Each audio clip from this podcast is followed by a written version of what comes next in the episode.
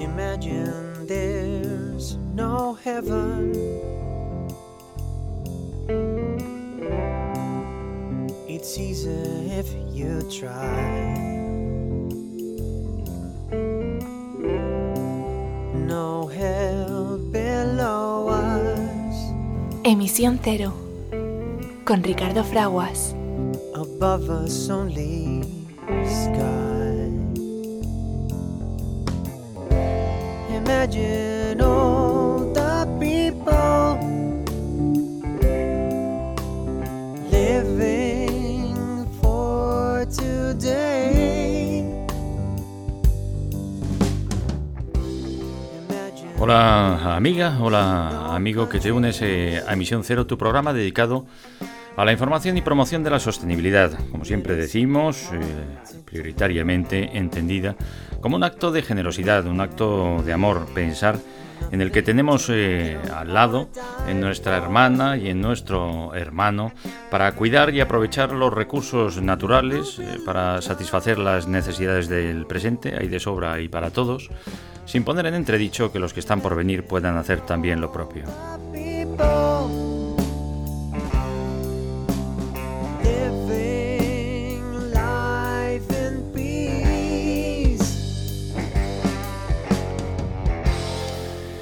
Escuchamos al comienzo de nuestro programa nuestra melodía, eh, el poema, la canción de John Lennon en la preciosa versión de nuestros amigos de Showpay, Imagine.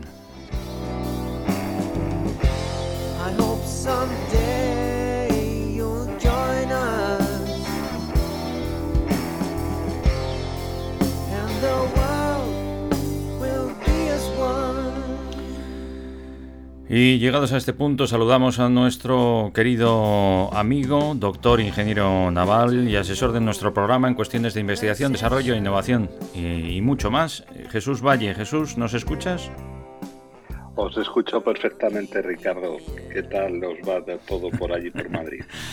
Pues muy bien, muy bien, por las Españas, muy bien, eh, haciendo el programa desde el norte, desde Santander eh, y emitiendo desde nuestras eh, emisoras y emisoras asociadas de Radio Intercontinental de España, en España y en el resto del mundo, y a través de los dispositivos conectados que, llega eh, nuestro sonido gracias a la gentileza de las buenas gentes de Spotify, de Anchor, eh, y ahora también con la posibilidad del patrocinio y el mecenazgo de la plataforma Patreon.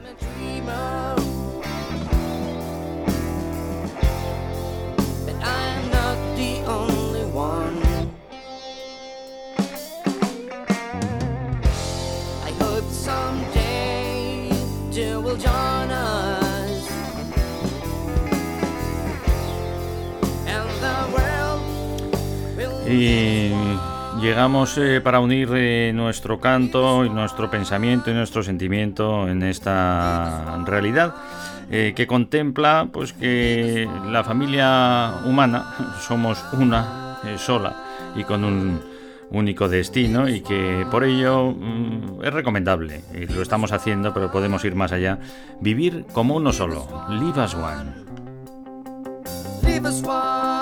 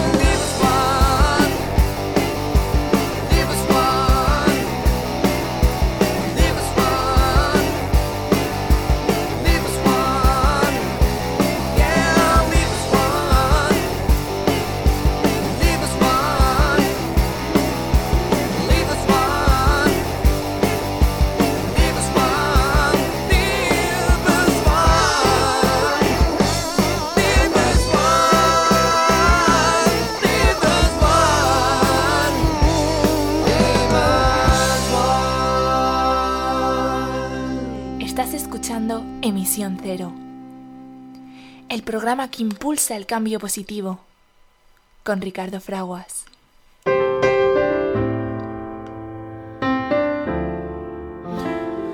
Vivimos en un momento crítico de la historia de la Tierra, en el cual los seres humanos tenemos la oportunidad de elegir nuestro futuro.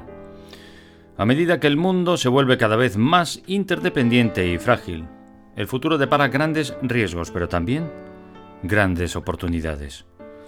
Para preservar nuestra existencia, es decisivo reconocer que en medio de la magnífica diversidad y formas eh, de vida, eh, somos una sola familia humana y una sola comunidad terrestre con un destino común.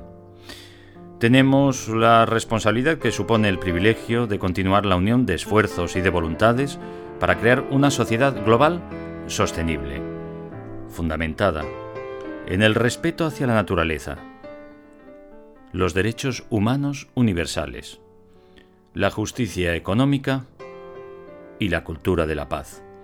En torno a este fin es imperativo que nosotros, los pueblos, las personas que habitamos la Tierra, declaremos nuestra responsabilidad unos hacia otros, hacia la gran comunidad de la vida y hacia las generaciones venideras. Son las sabias palabras de la Carta de la Tierra de las Naciones Unidas, que como siempre hacemos nuestras y vuestras, aquí, en Emisión Cero. Estás escuchando Emisión Cero el programa que impulsa el cambio positivo, con Ricardo Fraguas.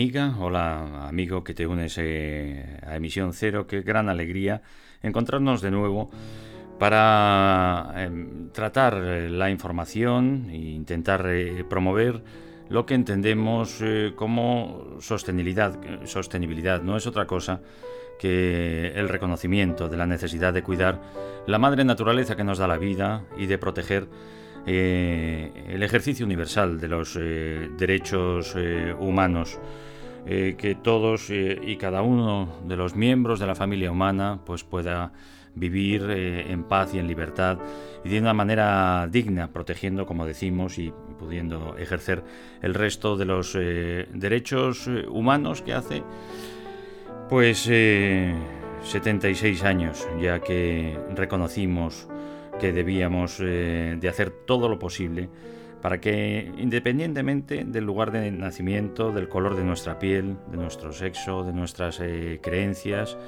de nuestras eh, capacidades físicas y psíquicas, pues podamos, como decimos, ejercer los derechos humanos. Entre ellos está la atención, el derecho a la atención eh, sanitaria y a llevar una vida eh, saludable. Hoy vamos a dedicar eh, el programa, pues en la medida de lo posible, a intentar de alguna manera, fíjate, sería fantástico que así fuera, poder contribuir a impulsar algo tan complicado como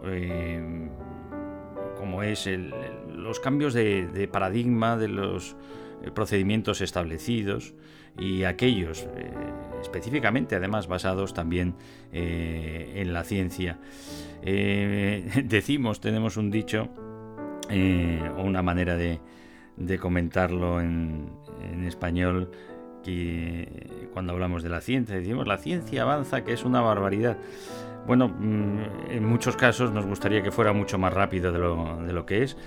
Eh, repasando la historia hemos visto que grandes eh, avances eh, que prácticamente cambiaban la percepción absolutamente de la realidad de nuestro entorno pues a pesar de haberse contemplado, tardaron en reconocerse y en incorporarse a ese valor de la ciencia, pues no solo años, sino siglos, y muchos siglos. Qué gran alegría hoy poder eh, contar una vez más con la participación de nuestro querido amigo, doctor ingeniero naval y asesor de nuestro programa en cuestiones de investigación, desarrollo e innovación, y mucho más, eh, Jesús Valle. Jesús Valle, eh, entre otras eh, cuestiones, además de profesor de profesores también en sus diferentes especialidades, una de ellas, y que destaca en el ámbito mundial, pues es el comportamiento de los fluidos, la que se denomina mecánica de los fluidos. No sé si, si, si lo he dicho bien. Jesús Valle, amigo, ¿cómo estás? Pues muy bien, muy bien, y ya, y ya perfectamente enterado de que evidentemente estás en Cantabria, que te hacía en Madrid por esas cosas que a veces la cabeza a uno se le van. Bueno, al, final el planeta Tierra, ¿eh? planeta Tierra, vamos a bordo del planeta Tierra y muchas veces se nos olvida que estamos mucho más cerca de lo que de lo que creemos y todos a bordo de la misma nave, o sea que bueno, pues mira, estamos y en este caso tú y yo bastante cerca, también en la península, ¿no? Pues sí, hombre, comparado con cómo podíamos estar, estamos muy cerca, muy cerquita. Mm. Estamos aquí en esta, en esta bonita península ibérica. Pues, y, hmm. bueno, con mucho, con mucho ánimo en esta semana. Sí, eh, os avanzaba que em, eh, Jesús Valle, además de su tradicional dedicación al entorno mm, marítimo y del transporte marítimo, mm, especialmente dedicado eh, al impulso también de, la seguridad y de la eficiencia del transporte marítimo, en el que seguimos basando más del 90% del transporte de nuestras eh, mercancías, que seguimos haciéndolo por mar y a través de los océanos pues es eh, mm, una eh, figura mm, más que destacada en, la esfera mundial de algo muy concreto, que es la, el estudio de la mecánica de fluidos. Debido a ello, em, hace tiempo, y tengo constancia de ello, que Jesús eh, Valle eh, participa en una aproximación, que fíjate las grandes alegrías que suele dar este tipo de aproximaciones interdisciplinares, es decir, salir del ámbito del estudio y de la investigación concreta de la especialidad para poder eh, apoyarse también en otras especialidades que contribuyen a abrir caminos eh, de conocimiento en, los diferentes desarrollos. Y en este caso muy concreto, fijaros, un ingeniero naval trabajando desde hace años con equipos de investigación de cardiología eh, para conocer mejor cómo funciona eh, eh, el corazón. Avanzábamos que hoy vamos a empezar a tratar este asunto que desde un humilde informador eh, y periodista que pretendo que pretendo ser, pues no deja de sorprenderme. Nosotros lo que hacemos intentamos entender eh, las realidades eh, que se nos presentan para poderlas también trasladar a cuanta mayor gente posible y dentro de nuestro código ético, además, intentando pues no eh, caer en, las exageraciones ni en lo que entendemos como sensacionalismo para llamar más la atención. Algunos, algunos lo hacen también por eh, em, pues eh, intentar recoger mayores seguidores, mayor audiencia para luego tener mayor retorno económico a base de la publicidad o de la venta de sus contenidos. bueno, procuramos hacerlo así, así lo, aprendimos, lo estudiamos y lo enseñamos en nuestras eh, eh, universidades y facultades de comunicación y periodismo. Em, con esto quiero decir que, bueno, pues que intento llevarlo muy, muy a rajatabla, esta cuestión de no ser eh, exagerado a la hora de tratar la información eh, y transmitirla más allá eh, de cuando estamos en el campo y en el terreno de la opinión y la tertulia. Em, pues mm, tengo que decirlo eh, y necesito un, primer comentario y enseguida vamos a, empezar a intentar desgranar estas eh, realidades eh, que se van em, confirmando en lo que en lo relativo a cómo funciona nuestro corazón. Jesús Valle, querido amigo Jesús Valle, mm, amigas y amigos que nos escucháis en emisión cero, Em, a mí me sorprende muchísimo, todavía me cuesta y si no fuera porque, mm, bueno, pues eh, ahí están eh, los estudios, eh, las experimentaciones, las investigaciones y las validaciones de que es así, que en este momento en el que estamos viviendo, ya en el siglo XXI, con todos los avances, especialmente la aceleración en los procesos de investigación eh, y desarrollo fundamentados eh, en la capacidad de nuestras herramientas eh, tecnológicas, muy concretamente los ordenadores, los superprocesadores y el lenguaje digital, que en este momento Mm, prácticamente ahora y cuando estamos eh, hablando, porque eh, por eso lo hacemos también, para dar difusión a estas eh, cuestiones, estamos todavía aprendiendo cómo funciona esa herramienta fundamental para nuestra vida como es el corazón. hasta hace poco, y hoy hablaremos también de un, investigador y cardiólogo español, que en paz descanse, Francisco Torrente eh, Wasp, hace 50 años, eh, comenzó a avanzar en este terreno para demostrar que el corazón eh, hace mucho más de lo que se entendía durante, durante, no durante años, sino durante siglos, y en lo que se sigue basando gran parte del tratamiento de las enfermedades del corazón y de la cirugía cardíaca. Em, se trata, y Jesús te vamos a pedir que, nos, lo, que nos lo expliques, de, la función no solo de bombeo, sino también de succión. Y vuelvo a, la primera, a la primera cuestión que te pido eh, comentarios, más allá de felicitarte por tu participación en todos estos eh, trabajos. Eh, parece increíble que en este momento que todavía estemos aprendiendo algo tan sencillo como la herramienta de, eh, que bombea nuestra, nuestra sangre, que también tiene una función de succión y que estemos en este, en este paso todavía. Jesús, gracias por estar con nosotros. No, hombre, muchas gracias a, a vosotros y a ti en particular por dejarme hablar un poco de estos temas de los que soy, bueno, yo creo que soy del equipo el que menos sabe. Yo sé de la parte física, ¿no? Ellos saben mucho de la parte de la parte médica.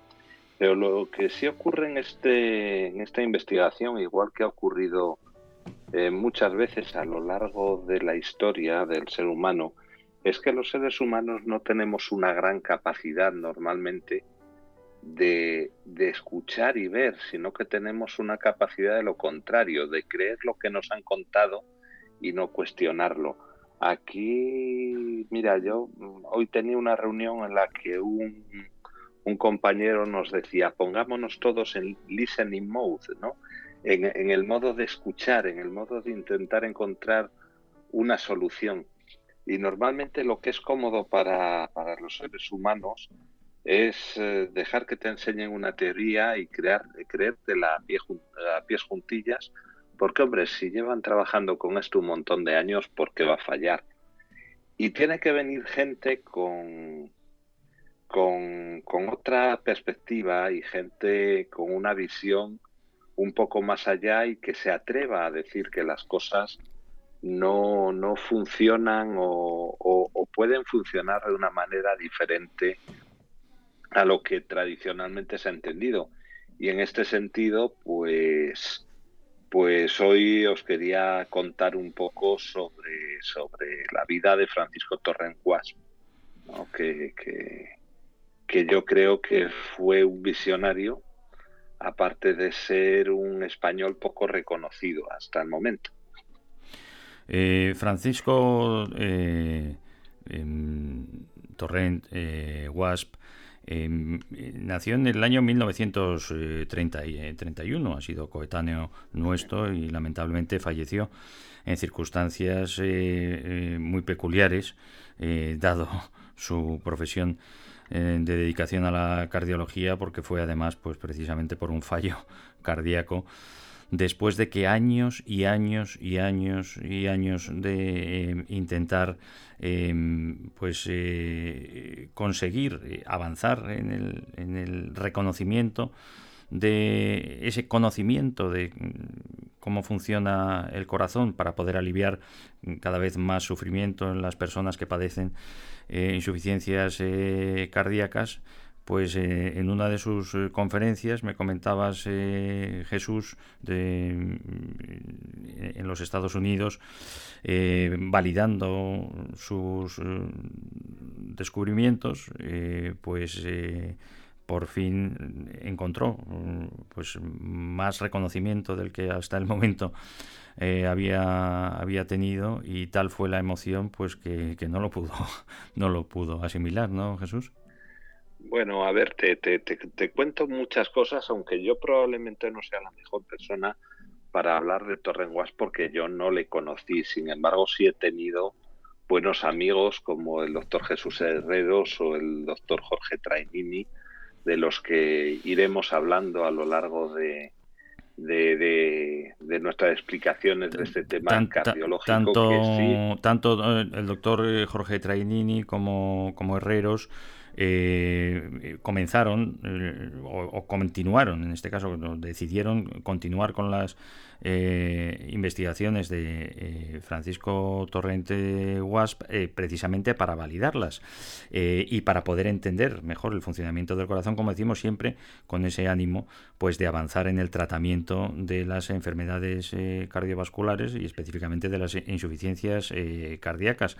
breve referencia, Francisco Torrente Wasp fue un cardiólogo español que centró su tarea de investigación en la anatomía y función del corazón eh, humano. Eh, sus búsquedas condujeron al descubrimiento de la descripción de lo que se conoce como banda miocárdica ventricular, que bueno, pues a los que no nos dedicamos a estas cuestiones nos puede sonar un poco raro, pero al final es pues mm, descubrir algo que eh, hace que el corazón funcione de una manera diferente de lo que se entendía durante los últimos siglos, Jesús, ¿no? Pues, eh, pues mira, esto, esto es algo más fácil de entender, yo creo, que lo que, lo que la gente se piensa porque lo, ha llegado a entender un ingeniero, con lo cual tampoco es una cuestión de, cardiólogo puro. Mira, eh, Torren cuando, que estudió en Madrid, estudió en Salamanca, un buen día, pues haciendo una, una, una autopsia, se quedó mirando el corazón. Eso lo cuentan con, con gran exquisitez eh, tanto Jesús Herrero como Jorge Trainini en un libro que editaron que es una biografía de, de Torren Wasp, eh, una biografía, digamos, novelada, ¿no? En la que te cuentan, pues, un poco cómo eran los sentimientos, cómo fue haciendo los descubrimientos y es un libro que desde luego recomiendo a todo aquel que esté interesado. El libro se titula El explorador del corazón, eh, muy fácil de leer y desde luego fácil de leer y de entender por, por esa explicación novelada, aunque no seas médico, como es mi caso, ¿no? Entonces, eh, Torren Wasp de repente, eh, bueno, pues se quedó mirando el corazón y empezó a ver claro que, que que lo que le habían contado hasta el momento sobre el funcionamiento no, no era exactamente así, ¿no? Y, y, él empezó a ser muy escéptico en un detalle concreto, y es el hecho de que la sangre eh, pudiera entrar en el ventrículo izquierdo si no era succionada, es decir, que hubiese energía suficiente como para que esa succión del corazón se, se produjese.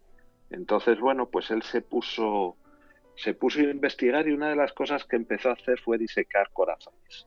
Corazones eh, sobre todo de, de, bovinos y empezar a ver cómo era esa estructura. Y con, eh, supongo que, que tendría, como todo el mundo al principio, muchos, muchos fracasos y demás, pero un buen día se dio cuenta de que el músculo cardíaco se podía, eh, se podía desenrollar formando un único músculo. Es decir, que los dos ventrículos están formados por una única banda miocárdica que gira sobre ella misma haciendo una lazada y en esa lazada crea las dos cavidades que son el ventrículo el ventrículo derecho que es el pequeñito por así decirlo y el ventrículo izquierdo que es el fuerte que bombea ¿no? y él empezó a estudiar eh, con muchísimo cuidado y muy minuciosamente cómo eran las diferentes, las diferentes fibras de ese músculo cardíaco y cómo estaban esas fibras orientadas en función de, eh, de, cómo iban a funcionar, de cuál era la función cardíaca que tenían en el lugar que, que ocupaban, ¿no? Y él vio claro que el funcionamiento eh, del corazón no podía ser exactamente como lo, como lo se había contado hasta el momento, porque faltaba energía, hacía falta algún tipo, algún tipo de succión. Había una teoría que es, que es la teoría de Bies Atergo, que de alguna manera explicaba cómo se eh, cómo había eh, un paso de presión desde las arterias a las venas. Y además eso venía muy intrincado a lo largo de, de los años con que en el movimiento de los músculos se producía también impulso de, la sangre para retornar nuevamente al corazón. Eh, bueno, pues él, estudió mucho eso y como bien decías, eh, su, investigación nunca fue eh, muy reconocida, era muy reconocida a nivel local por sus amigos, a ver, sí que tenía seguidores, pero en una, en una conferencia que era la conferencia de clausura de la reunión de electrofisiología y arritmias en, en Madrid, pues le dio le, le, dio un ataque cardíaco y fruto de aquel ah, fue en Madrid, pues, pensé, pensé, que era, pensé que era en Estados Unidos. Sí, bueno, él, él eh, creo que recientemente había tenido hmm. algún tipo también de conferencia en, en el extranjero que, que bueno, eh, le había ilusionado mucho y le había puesto bastante... Eh, ya, ya, te digo que yo no, no lo conocí, lo que sé de él es a través del libro de Jesús Herreros y de, y de Jorge Trainini y de las aportaciones que hizo uno de sus discípulos, al que yo tampoco conozco, pero del que siempre he oído hablar maravillas, que es, que es Juan Cosín. Eh, bueno, pues, eh, pues al final eh, la ilusión esa de que, de que te reconozcan el trabajo de toda tu vida, bueno, pues... tenemos el, pues tenemos el, dato, Jesús, en el año 2005, invitado a participar en, el, en el Congreso de Cardiología de Madrid, realizó la disección de un corazón la demostración en directo del despliegue de esa banda dejó asombrados de la banda del corazón eh, que él eh, defendía y como decías pues que era como si fuera un músculo enrollado. Dejó asombrados eh, a los asistentes quienes al acabar lo ovacionaron lo que constituyó un hecho extraordinario excepcional en este tipo de encuentros que suelen ser pues como sabemos pues bastante callados y, y tranquilos y y, desde luego no muy dados a las, eh, a las ovaciones hasta que bueno pues eh, pasa el tiempo y empieza a asimilarse todo lo que se presenta. Em, era la primera vez que Torres Waps eh, era aclamado de este modo por sus compañeros de profesión. Además, ahora ya, como había sido meses antes en Estados Unidos, en, en España. Pues no, no lo pudo asimilar y desafortunadamente pocos pues, minutos pues después de la conferencia sufrió, sufrió la muerte cardíaca, sí que son, son parte de la historia, ¿no? Eh, yo, después de haber leído mucho sobre Francisco Torrenguasp, llego a la conclusión de que si en vez de ser un, médico de, de Gandía que trabajaba en, Denia hubiese sido un médico alemán o de Estados Unidos, probablemente hubiese hubiese tenido más predicamento, pero ya sabes que Francisco Torres Wasp pues aparecen muchas cosas, Francisco Torres Wasp, de todas maneras, eh, a partir de los años 70 mm, recibió eh, apoyo para seguir con sus investigaciones de la Fundación Juan March, así se, se reconoce, y más allá de las eh, conferencias que iba dando por todo el mundo, pues hasta que empezó a tener ese, ese reconocimiento, había recibido ya en el 74 el premio Miguel Servet, uno de los de mayor prestigio eh, en el mundo de habla hispana de la ciencia y la, y la medicina, pero es que en el 78 fue propuesto como candidato a premio Nobel. Eh, con el, ese diseño de la banda miocardíaca ventricular para ayudar a visualizar mejor su, su modelo a los eh, cardiólogos. Eh, premio Nobel que no recibió eh, Jesús. No, no recibió y fíjate que fue precisamente en 1973 cuando él por primera vez en la historia describe totalmente la estructura del corazón como una única banda muscular con diferentes orientaciones, ¿no? Y es y la verdad es que es apasionante. Mira, yo, yo, yo supe esta teoría porque me la contó un día el doctor Jesús Herreros, que en paz descanse, que también nos, nos abandonó por, por un infarto, desgraciadamente, en el año 2018, y al que todos los que tuvimos la suerte de, de, trabajar con él echamos, echamos mucho de menos. ¿no? Y él me empezó a contar todas estas teorías y bueno, pues él tenía un modelo de plástico, de silicona, de cómo funcionaba, pero yo esto no lo vi muy claro hasta que un día tuve la gran suerte de ver al doctor Jorge Trainini hacer eh, una, una bueno, desdoblar el músculo del corazón de la misma manera que había, que había realizado, realizado en su día Francisco Torres y fue y fue fue una experiencia realmente magnífica.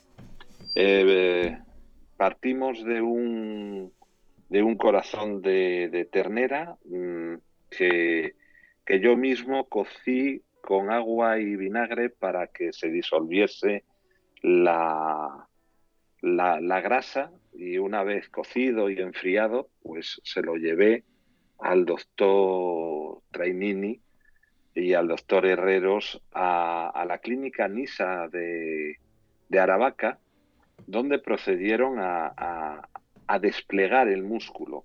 Y claro, yo pensaba que eso sería una, una operación en la que tenían que empezar a utilizar bisturís y cuatro personas y tal, y realmente es que se va desplegando con los dedos, claro, el que sabe hacerlo, porque la banda cardíaca aparece de una manera natural no es que tú tengas que ir cortando, sino que, sino que lo único que tienes que hacer es ir desplegando un músculo que, eh, que de manera natural se extiende en la, eh, en, la, en la banda de la que tanto esa banda muscular de la que tanto habló Torrenguas. Para, para, para, entendernos es bueno pues como una tira muscular enrollada sobre sí mismo, eso es lo que conforma el corazón, que hoy estamos eh, hablando de ello em, eh, y avanzando en, en estas eh, cuestiones, porque, y le repito, no, no deja de sorprenderme, no deja de sorprendernos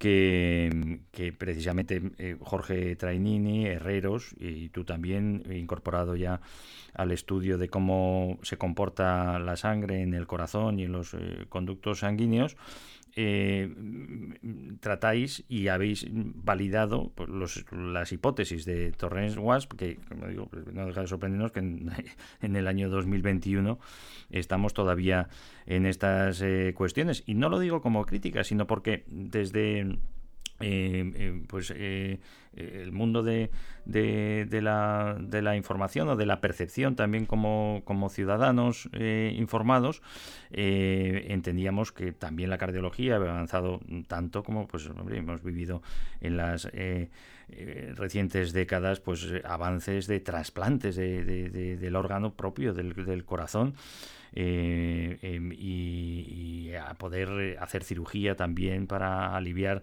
las insuficiencias eh, cardíacas pues de una manera mm, magnífica ¿no? y que, que, ha dado la vida a tantas y a tantas y a tantas personas pero todavía sin conocer bien o del todo cómo, cómo funciona el corazón. Eh, nos estás contando, Jesús, tu primer contacto cuando iniciabas estas, tu participación en estas investigaciones, primero en entender qué es, qué es físicamente el corazón. Perdona, Jesús, continúa.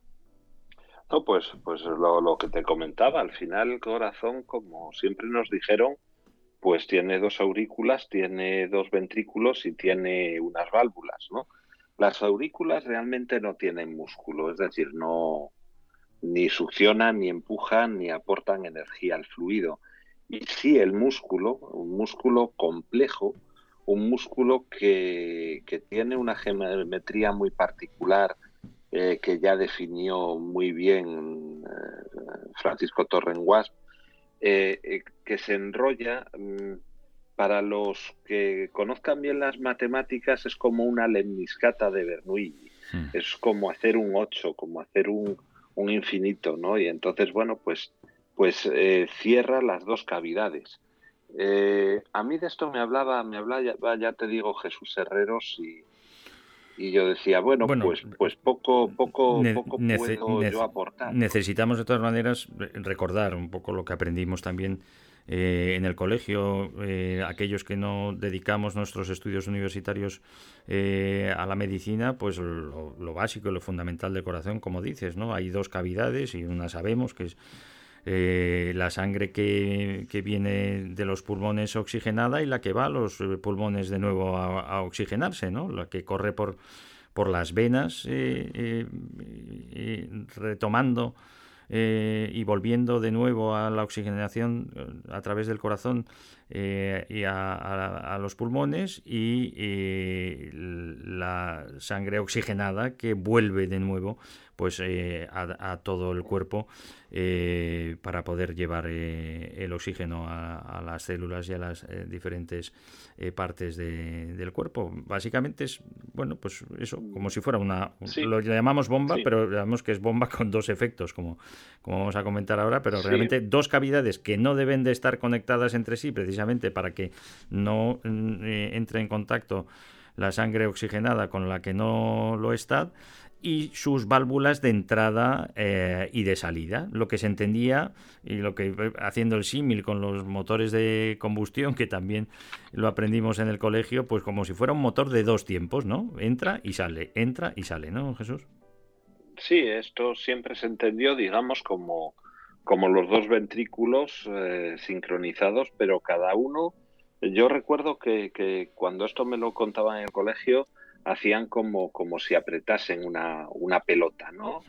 Y, y, realmente lo que ocurre no es, mm, no es solo ese apretar una pelota, sino que hay un movimiento de torsión que la parte baja del corazón, que se llama el ápex, lo eleva y lo gira hmm. y, es bastante más complicado, pero sí, en, principio la idea era la que tú decías. El ventrículo izquierdo eh, lanza por todo el cuerpo la, sangre oxigenada, esa sangre va, va perdiendo el oxígeno y, pasa, pasa de las arterias a las venas, retorna al corazón, al ventrículo derecho y ese ventrículo derecho la impulsa a los pulmones donde se se oxigena nuevamente y desde los pulmones retorna otra vez al ventrículo aprovecho la, aprovecho para la, volver a ser aprovecho la misma bomba para enviar hacia un lado una sangre o enviar hacia el otro eh, la otra. Así se entendía pero ya no es solo enviar sino que es envío pero también tiro de ella no la succión. Vosotros claro el, hmm.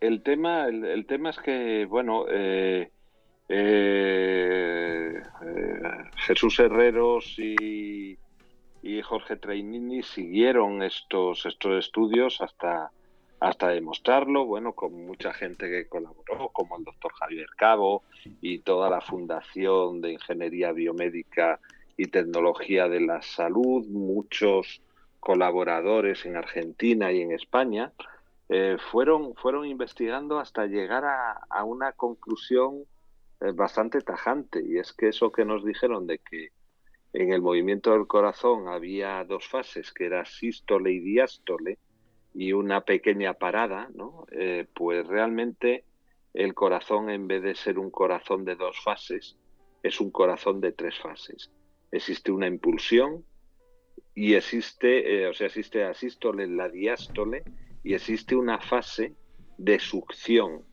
que es muy rápida, muy, muy impulsiva y, y que, bueno, que, que hasta el momento era la gran desconocida. ¿Por qué? Porque el corazón en ese momento en el que empieza a crear la depresión para succionar la sangre, en ese momento si tú lo, ves, lo ves como parado.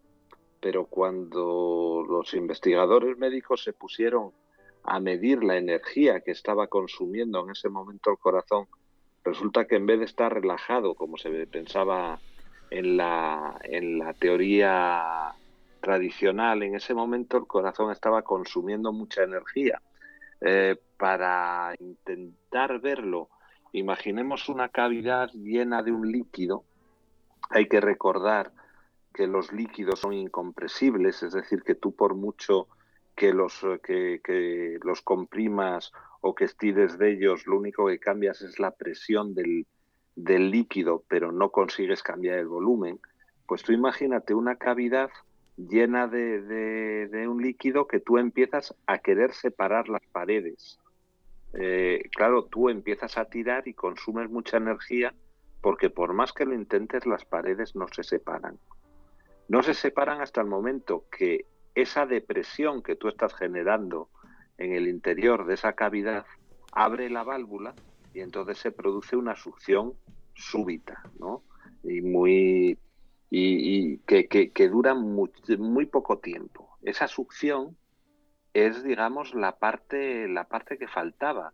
Eh, aparte de, otras cosas que comentaremos como la aparición de un hueso dentro del corazón. eso, todavía es más eh, llamativo y lo vamos a comentar. Eh, mm, esta, esta función de succión del corazón es una absoluta revolución en el entorno de la medicina y concretamente de la cardiología. Pero claro, no lo digo yo, que soy eh, como digo, humilde informador. Lo dicen los eh, expertos eh, en estas cuestiones y, cardiólogos de renombre en todo el mundo que van abrazando ya el reconocimiento de lo que se supo en su momento con los, las hipótesis formuladas por Torrent Wasp y ahora validadas por el trabajo del doctor Jorge Trainini y su equipo en el, en el que te encuentras tú también, eh, Jesús Valle. Y, vamos a escuchar, pues nada más y nada menos que al doctor eh, Cosío, pues eh, diciendo esta mm, aproximación a la que hago referencia que supone pues afortunadamente una revolución positiva eh, en los tratamientos de las enfermedades relacionadas con las insuficiencias eh, cardíacas y te pediré eh, comentario de ello, Jesús. El doctor Jorge Trainini, del cual tengo una gran opinión como persona y como profesional.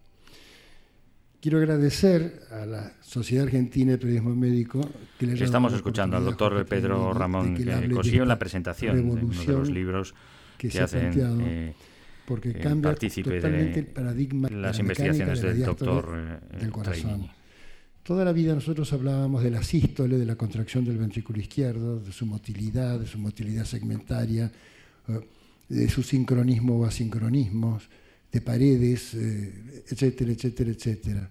Pero la diástole le dábamos solo dos funciones, una función pasiva de llenado y una función presistólica de contracción auricular. no nos habíamos dado cuenta que existía una función diastólica de succión. Y él no solo, tomando las ideas de Torrent Wasp, se muestra genial en su pensamiento, ha demostrado, y en este libro que ustedes lo, están teniendo, se demuestra en muchos aspectos, cómo existe un fenómeno protodiastólico, mecánico, aspirativo, eléctrico, eléctrico y mecánico, y luego una reacomodación meso y telediastólica antes de la presístole, ya por fenómeno elástico del propio corazón que produce succión. Y esto abre las puertas tremendamente al futuro de la insuficiencia cardíaca, uno de los males que mata a más gente en el mundo en el presente. Y no solo vamos a evitar la muerte de esa gente, sino que le vamos a dar una mucho mejor vida mientras ellos vivan, en la medida que aprendamos cada vez más a manejar esta, esta parte del ciclo del corazón. Hacer una pequeña reseña sobre fundamentos de la nueva mecánica cardíaca, la bomba de succión. Cuando él me contó y me explicó el concepto que estaba desarrollando, yo me quedé maravillado y me di cuenta que habíamos sido todos los médicos realmente torpes. nosotros muchas veces hemos tenido que manejar una muerte con paro cardíaco con el corazón en diástole y la presión en cero. Y cuando nosotros empezamos a hacer bombeo mecánico de ese corazón, con, un, con una primer bomba no podíamos fabricar avisatergo, es decir, ese corazón se cargaba nuevamente en diástole para algún fenómeno de succión. Y nunca pensamos que existía eso. Y lo tuvimos en la mano. Más allá de la, de la sorpresa por, por eh, que se validen estos eh, comportamientos eh, y funciones de, del corazón, qué gran alegría, ¿no? Jesús Valle eh, el poder entenderlo mejor para, efectivamente, fíjate, y, dicho por, por grandes especialistas, el, el, poder, eh, al entenderlo mejor, salvar muchas, muchas más vidas y hacer y dar mucha más calidad de vida a tantas eh, personas, con algo tan que parece tan, como dices, tan sencillo, tan fundamental, pero que hasta ahora no, no estaba establecido, Jesús.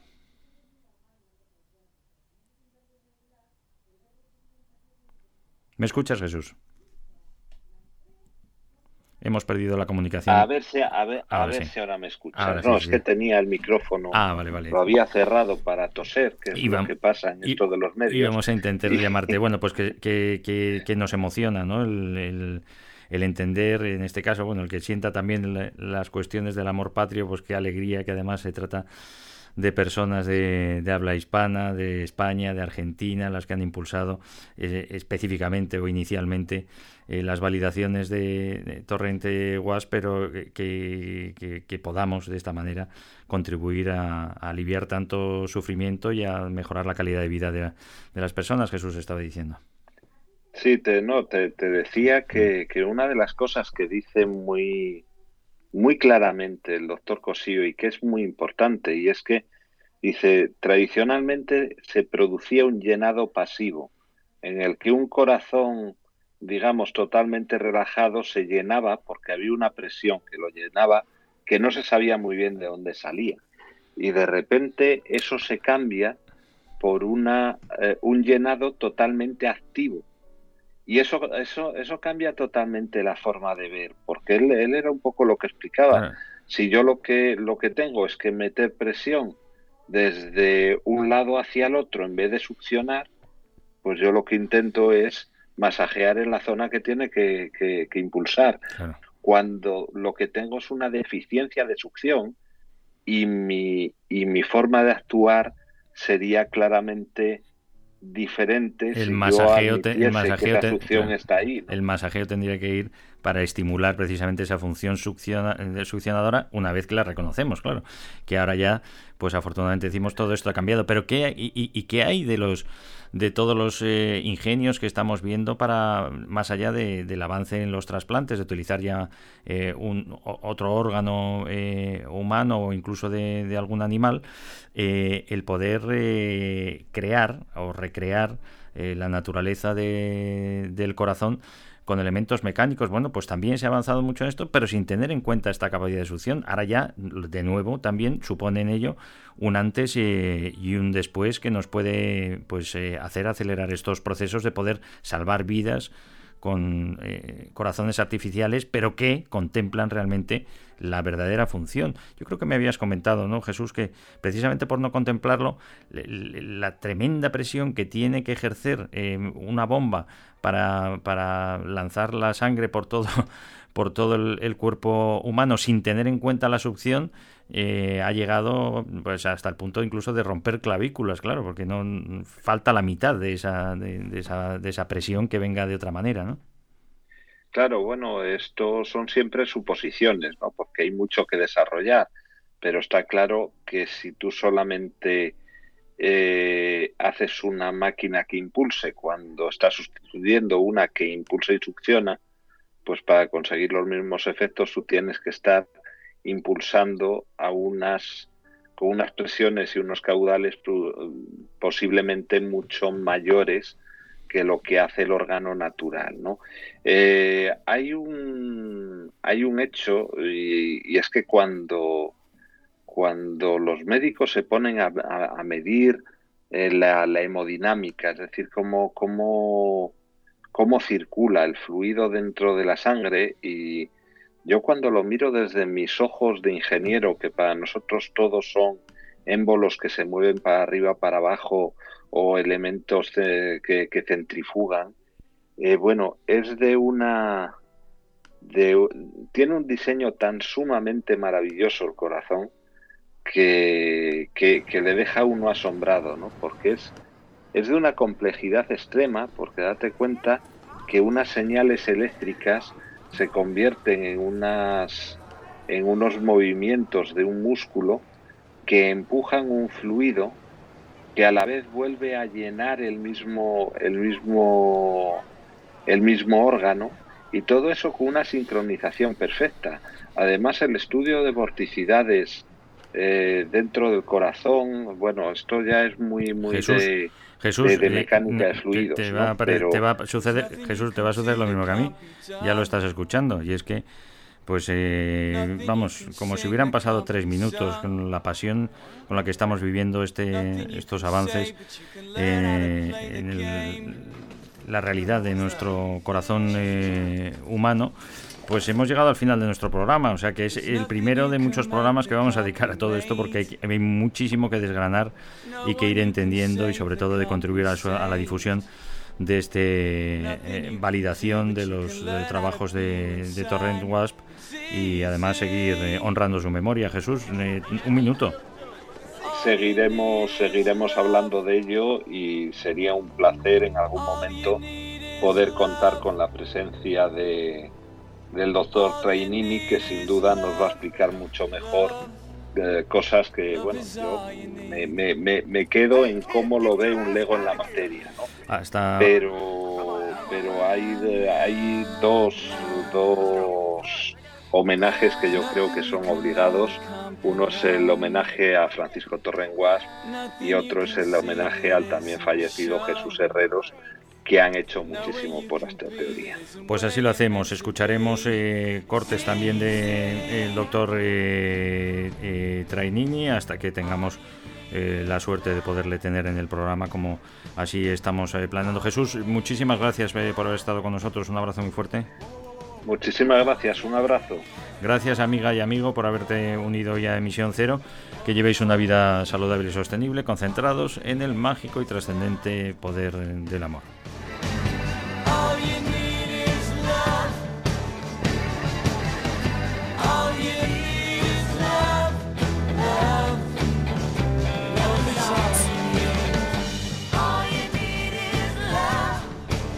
Emisión Cero con Ricardo Fraguas.